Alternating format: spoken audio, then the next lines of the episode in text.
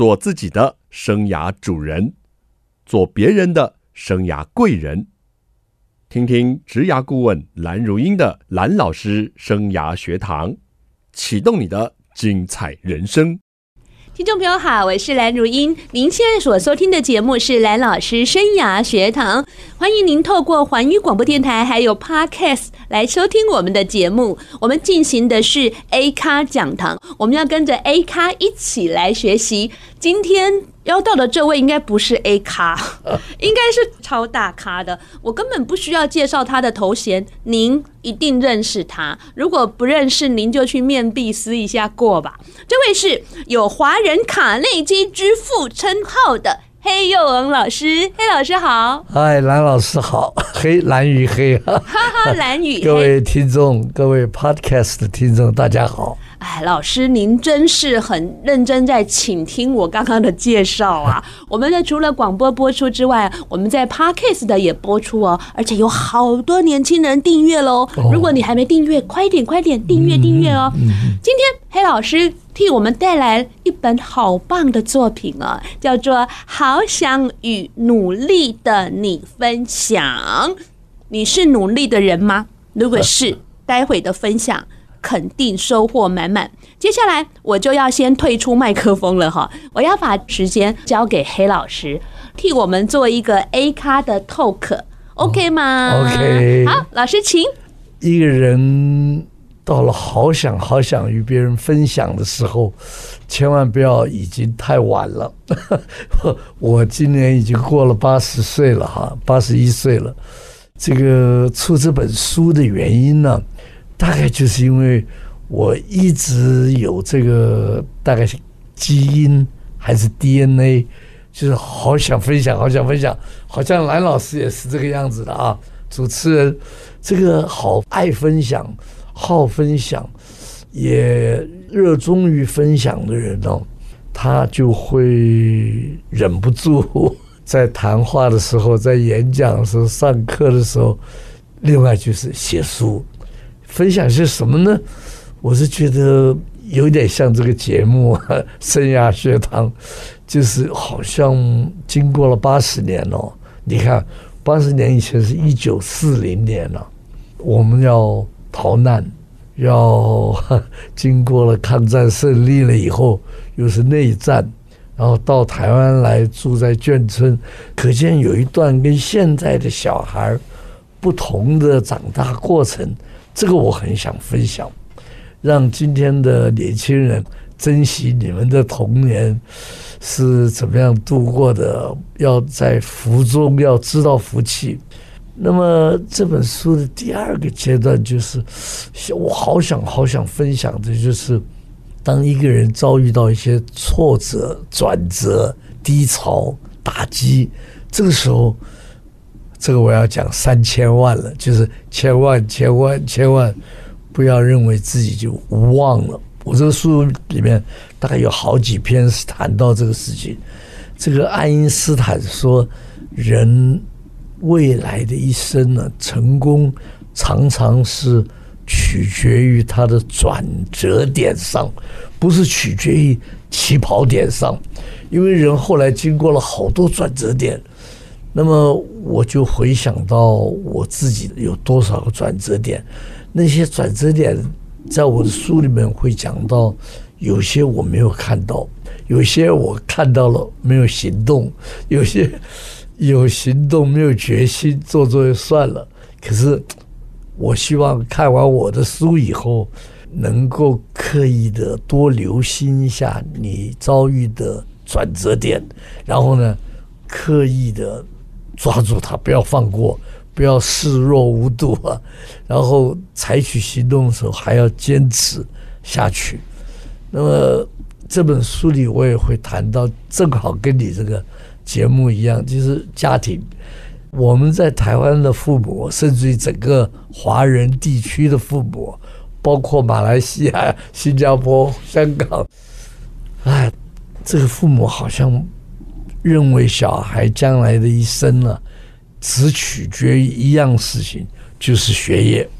从小就补习啊，要进好的学校，又要怎么样，又要进大学，那一功课好，我一点都不反对。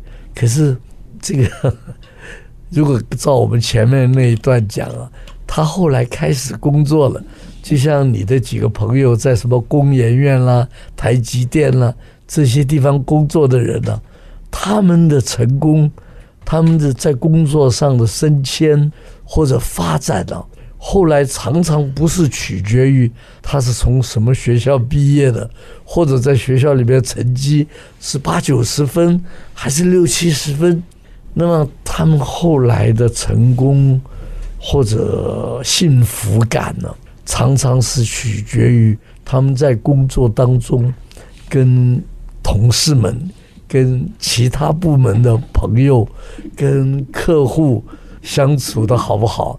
老板对他的赏识，好比说吧，他常常愁眉苦脸，常常闷闷不乐，结果这个老板也跟他很少讲话，同事们跟他之间也很少互动，开会的时候他常常也不讲话。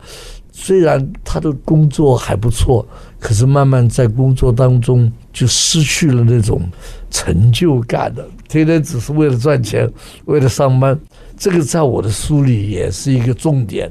就是遭遇到挫折，不要太担忧啊，焦虑，你还会有机会，因为后来的转折点才是你成功的关键。那么，在我书里面谈到家庭的时候，我说我会谈到父母最能够做到的，帮小孩帮的最大的一个忙啊，就是帮助他培养一个好性格。有一句话不是说性格会决定一个人的命运吗？你看说这句话的这位心理学家，没有说高深的学问、好的学历、努努力工作、埋头苦干会决定你的命运。虽然成功啊，常常需要有专业知识，要努力工作，但是决定命运的是你的性格。那可见。命运就不只是赚钱而已了，家庭夫妻感情好不好，亲子关系好不好，你朋友之间沟通的深度够不够，还是只谈一些表面的，这些都决定了一个人未来的一生。那么爸爸妈妈就可以问一下自己呀：我花了多少时间帮助我的小孩培养一个好性格？可能很少。都是问学业学业，这本书本来我想叫《八十回忆》啊，艺术。后来那个编辑讲说，你最好还是要把你最想分享的，把它书名改成这样比较好。所以我就取了这个书名了，好想与努力的你分享。好的，谢谢黑永龙老师了，给我们带来了非常精彩的 A 咖 Talk。老师，我觉得你幸好。没有取叫做八十什么回忆的，真的啊，因为八十回忆的大概只有我们这个五十岁的会来追。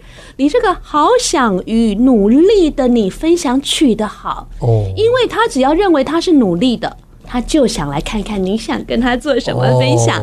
所以各位努力的听众，喘一口气，我们待会回来听听黑老师的精彩对话。欢迎听众朋友再回到蓝老师生涯学堂节目现场。今天我请到一位我三十年前的来宾，黑老师，我们认识三十年了。对呀，你看，你应该不记得我当初是菜鸟主持人的模样了吧？没有，三十年真的是一眨眼就过去了。我已经变成一个。白发两鬓皆白的老头子了。哎呀，您的智慧 增长啊，智慧增长。我觉得很感恩的，就是我到了八十岁还没有老人病呢，失智啦、失忆啦什么那一类的。因为你一直热衷学习，可能就热衷分享，就晚来或者不来。对。还有阿兹海默，不来不来不来。对，嗯，所以我要好好跟你学习啊！我在三十年前在台北电台主持节目的时候，叫做台北商业频道。嗯，对。黑老师就在我们每天呢有五分钟呢陪伴这个大台北地区的上班族啊，可以充一下电 啊。后来呢，在中广流行网，黑老师又来了。在台北之音，黑老师还自己当起主持人了。李健富两个人。啊，两个人双主持哈。礼拜一固定的时间是黑老师吧？对对对，好，叫做上班快乐上班卡内基，对，还出了一本书呢。对对对，哦，李健富他就是一个很好性格的人，好性格。我们讲说，这个无论是艺人或者影星呐，是像李健富这样谈吐文雅、态度表情，对，你还看到他跟他女儿的。父女情深啊，嗯，哦，真好，他女儿来上我们的卡内基了，好棒哦！好，我会把这一段剪给他听。我一起去听那个王力宏的音乐会，是哇，所以我们可以聊好多的往事哦，还有我们共同认识的人。但是黑老师，您刚刚在这个 A 卡 Talk 里面讲到了，就是说哈，我们不要去三千万嘛，千万千万千万不要哈，觉得自己好像遇到一些挫折瓶颈就没有希望，对不对哈？人生中的挫折转泪点，或许才是你成长往上的一个关键时刻。那我就想请你谈谈了，您八十了，您人生中最重要的关键时刻，好。也是最大的转折点哈，应该是创办卡内基是吗？这个也可以算是最大的一个转折点吧。那个是在三十三年，一九八七年以前，那个时候做这个决定很不容易。嗯，所以我也建议我们这个听众朋友啊，或者 Podcast 朋友，你们有很困难的决定要做的时候。可以跟你最亲近的家人讨论一下，包括小孩哦。哎，你觉得爸爸 换这个选这个创业好不好呢？好不好？跟另外一半也谈一谈，还有跟你最信任的朋友去谈一下。是这个朋友是一定会跟你讲实话的。嗯，而且可能他不会是只看到眼前脚底下，是是看得远一点的。那时候我就做了这么一个重大的一个决定。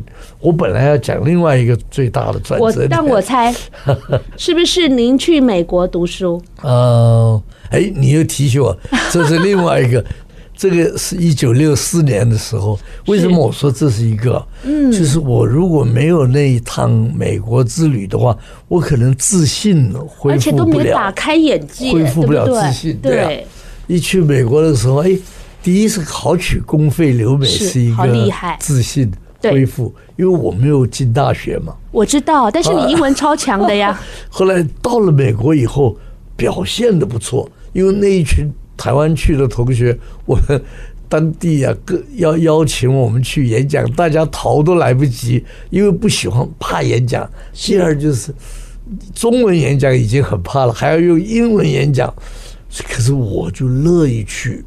而且都是由我去，你看看一个二十三四岁的一个年轻人，没有大学的机会，对，站在这一群扶轮社、狮子会、同济会或者教会那些前面谈一些比较有深度的，不是谈一些什么专业知识方面的。这个那个时候不知道，大概跟我后来的发展有关吧，就是。培养出这种自信来了。是，对，我本来想讲的是一个失败的转折点，没有考取初中啊，没有考取初中，初中联考，十二岁的一个小孩，是当时的感觉就是被推到社会边缘，边缘去了，边缘化了。我哥哥是师大附中，妹妹是一女中，还有一个弟弟也是师大附中，我没有考取，一个学校都没有考取。后来进了一个农业职业学校，是是是。初中进农业干嘛？那个年代啊，爸爸妈妈的想法也没有那么现实。对，他们认为，哎呀，很快就反攻大陆了，随便念什么学校啊都可以。可是我的爸爸妈妈或者天生有一点 DNA 这个基因呢，是我并没有因为没有念一个好学校就自卑。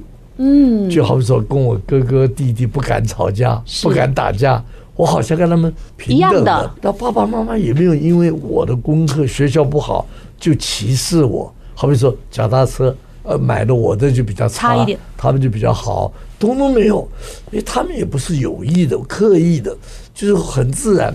那么我多么希望现在正在听这个节目的父母啊，当你的小孩有一点什么不对，或者你本人啊遭遇到什么挫折的时候，你不要有这种退缩或者逃避或者自卑感，嗯，比别人矮一截，那你就是。被这个挫折打倒了，没错，难怪这个这是一个转折点。对，新书啊，好想与努力的你分享，在这个封面写说，影响五十万人的激励大师，与你谈生命的关键时刻。嗯，老师，你刚刚讲那些例子都好振奋人呢。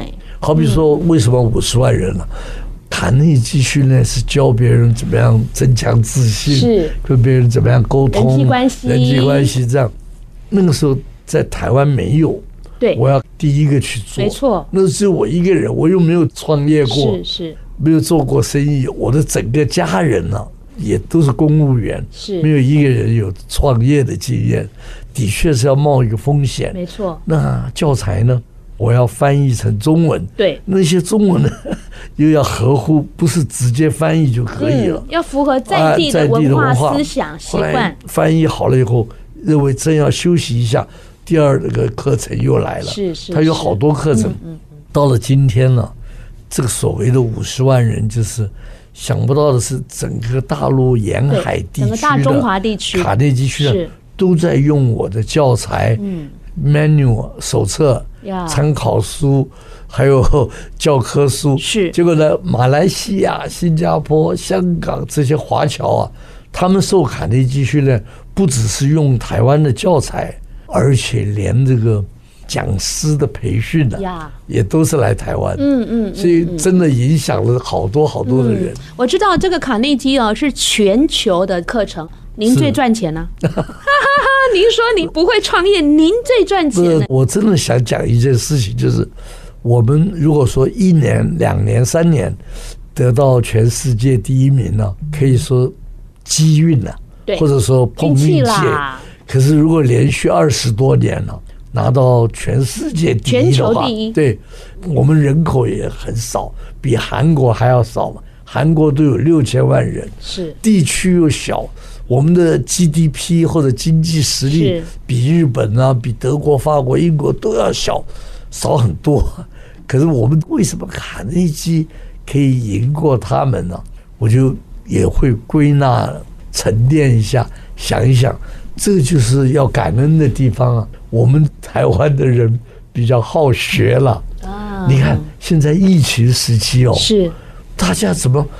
戴着口罩来上课，这种热忱多可佩呀！对呀，要照道理说，我为了怕得这个病，我在家里不要出去最好了。嗯，去年啊，疫情正严重的时候，我们在节目中也跟听众朋友说啊，疫情时代哦，是严峻的求职大挑战哦，我们更要多学习，嗯，要不然疫情可能是一个淘汰年。哎，也是。我们觉得就是居安要思危啊，这是一个还蛮重要的观念。那我们聊到这里，欢迎听众朋友再回到蓝老师生涯学堂节目现场。我们这一集邀请到的黑幼龙老师，他是我的偶像。我在商业周刊的时候，有在台北广播电台主持财经新闻的一个节目呢，是带状的。我访问国内啊许多的总经理、董事长啊，我的来宾当中，我最喜欢的第一名就是黑幼龙老师。而且根据那时候，那时候没有网络哎，我们是写明信片哦来票选哦，黑老师也是第一名啊。所以呢，我再次的重返这个广播的主持界，我肯定要找一下我的偶像啊，来上上我的节目。这个每次遇到这个蓝老师主持人，就会想到这种热忱呢。这一段我真的就想谈一谈您具备的这一点的热忱，你可能是很多人应该学习的对象啊！好感动哦，真的，因为我八十岁了，我遇到过各式各样的人了。是，我有一次遇到蔡思平，嗯，就是他见了我了以后，这个。我们在一个停车场楼底，不知道 B 几啊，一个大楼的停车，他就抓着我就问我一句话：“黑老师，你怎么一天到晚这么有热忱？”我说：“我没有感觉。”他的意思就是你的笑容啊，你跟人家打招呼的，大概你看我们有多少压力啊？工作的压力、生活的压力、嗯时间的压力，对哎呀，已经喘不过气来了，好像觉得自己没那个劲儿了，没有失去笑容。他说：“你怎么能会一直这样？”后来他讲一次我也就算了。后来他遇到朋友以后，常常讲，我也上过他太太的节目啊，是是是，哎，他也在讲，我就哦，原来这个热忱是我们性格当中很重要的一部分。好比说，反面是什么？冷漠对，啊。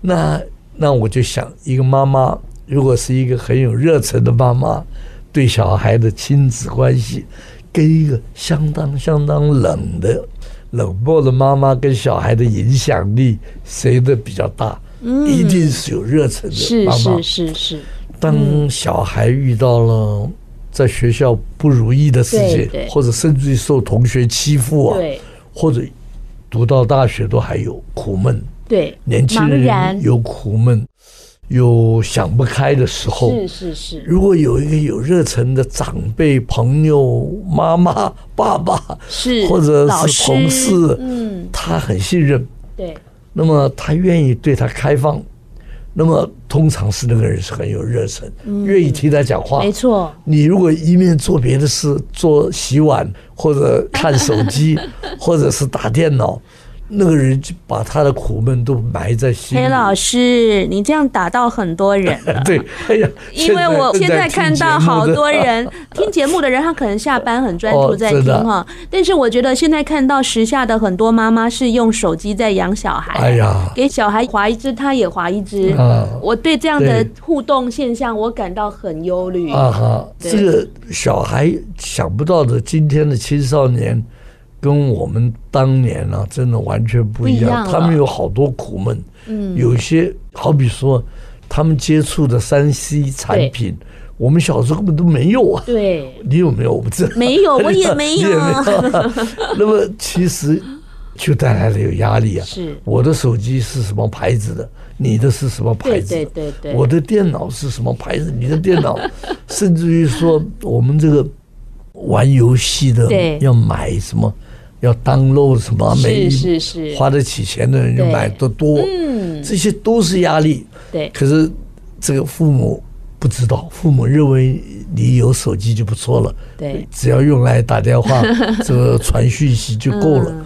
那么第二就是环境的转变带来太大的，好比说，我最近还遇到一个父母，他现在最担心的就是不知道他的小孩能不能够从失恋的状况下站起来。啊是台湾很有名的一个大学，是，他急得不得了，因为嗯，我就跟那个小孩谈了，我觉得还蛮有用的。小孩听我讲话，我就心里面想，为什么这个小孩不肯跟妈妈讲呢？嗯，他被这个女孩子拒绝了，是这女孩子提出来要分手了，所以热忱呢，我觉得是亲子关系很重要的一部对，分我。知道黑老师啊，您虽然长期在做卡内基人际沟通这些的啊，但是您好像也推出了慢养父母班，对不对？就是您在这本书里头呢，其实也希望能够希望家长呃重视教养，而且教养其实现在是一门显学哦，然后享受放慢一点的亲子关系。啊，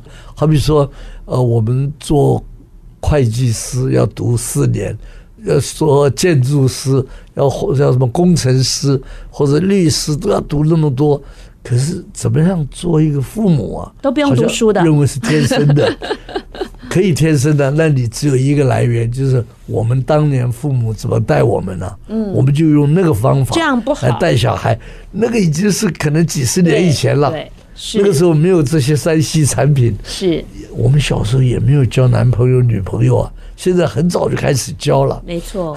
你你你如果，所以我才会想到开这个慢养父母班，是。这个是我们创新出来的。哇，因为刚好父母做一位总经理、董事长需要具备的能力啊，嗯。好比说沟通能力、领导能力、热忱的态度等等，克服压力的能力，刚好做父母都要有。我知道，而且您在那个多年前呢，也跟您的小孩，也就是黑丽妍老师哦，出了一本，就是但愿你二十岁就懂得十八件事哈，大黑小黑有话说哈。所以其实您本身呢，自己在亲子教养的这一块哦，您本身就是一个活榜样。啊，我知道您的孩子有不爱读书的，有让你很伤脑筋的，但是您都可以非常的哇，那个尺度很大，就如同您的父母当初没有看清你一样。所以我觉得也不是说我们不能从父母身上学东西啊，那种本质的问题。我觉得是可以从父母身上学到好的经验，只是说方法上可能要与时俱进，我们要考量到时空环境，他们的成长背景不同，所以我觉得黑老师本身就是一个亲子教养的专家，自己四个孩子在各领域哦都是杰出人士。就以我这四个小孩来讲，对，我可以用两三句话说一下，就是如果父母很有热忱的。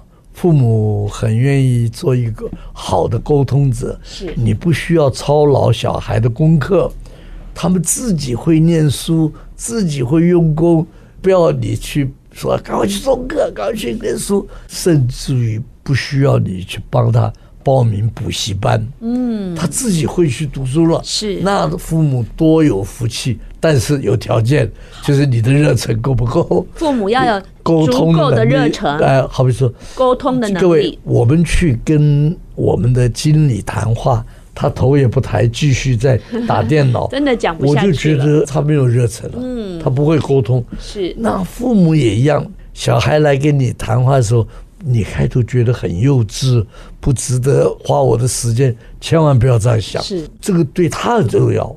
对，对他很是一件大事，所以你手头无论在做任何事，放下来看着他，而且有反应，他觉得受到尊重。是，以小事跟大事只有一线之隔。没错，他后来受到了委屈了，受到了打压了，他会来跟你讲，你就可以帮助他度过难关了。太棒了哦！热忱啊，不只是在我们的工作上，在我们的家庭上。嗯，我觉得凡事对人就是要有一个热忱。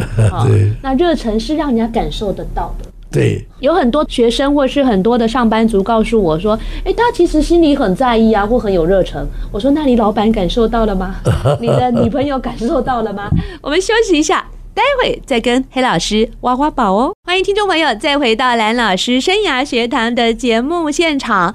欢乐的时光总是过得很快，我们要多问一下黑老师啊，黑老师，您在那个新书里头有写到，就是人际关系的核心是感恩哦，因为职场上班族哦，其实他们通常不怕做事。就是做人 好麻烦哦！每次我去企业演讲，我都问上班族说：做人难还是做事难？举手。都是做人。对呀，所以黑老师，你给我们醍醐灌顶。听说这个节目很多新族的朋友，特别是园区的朋友，没错没错，听得特别多。我们每次听到在园区工作，我们就会想到啊，待遇很高，可是。工作太忙，是压力太大，没错。黑老师真了解。那么，因为我也有很多朋友在里面。是。那么，如果工作忙、压力、竞争压力大，但是还能够有乐趣，多好！那这个乐趣从哪里来？而且是真实的，不是短暂的、表面的笑一笑，而是有一种幸福感呢、啊。在这样的工作，嗯、幸福，这个跟。两样事情有关。第一样就是他的主管会不会赞美他？主管好好听一下哦，主管会不会赞美？你是我的左右手，你真棒啊！啊，你怎么？谢谢你这样的投入工作啊！我们这个部门有你在啊，真的是我们的福气。是。可是我们在台湾长大的这人呢，讲不出口。对，不习惯赞美，或者是讲出来以后，怕那对方。自以为了不起，惯坏了他了啊！对对对，连父母也会这样，要小心使用。呃，都不讲，结果呢，他在工作当中就比较没乐趣。嗯，在家庭里面呢，人格发展也比较不健全的。所以老师，他永远都是看到自己弱点。幸福感一 就是主管要多赞美，另外一个呢，第二就是他们彼此，都好比说同事啊，经理跟经理之间，工程师跟工程师之间。这个人呢，天性比较偏向于嫉妒。哦，你你从来不知道，对，因为你很少嫉妒。其实啊，人天性看到别人这样比较偏向于嫉妒。好消息是，你透过学习啊，透过练习，可以把这个缺点转过来，变成欣赏别人的优点。嗯，欣赏别人的优点，这个时候呢，就双赢了。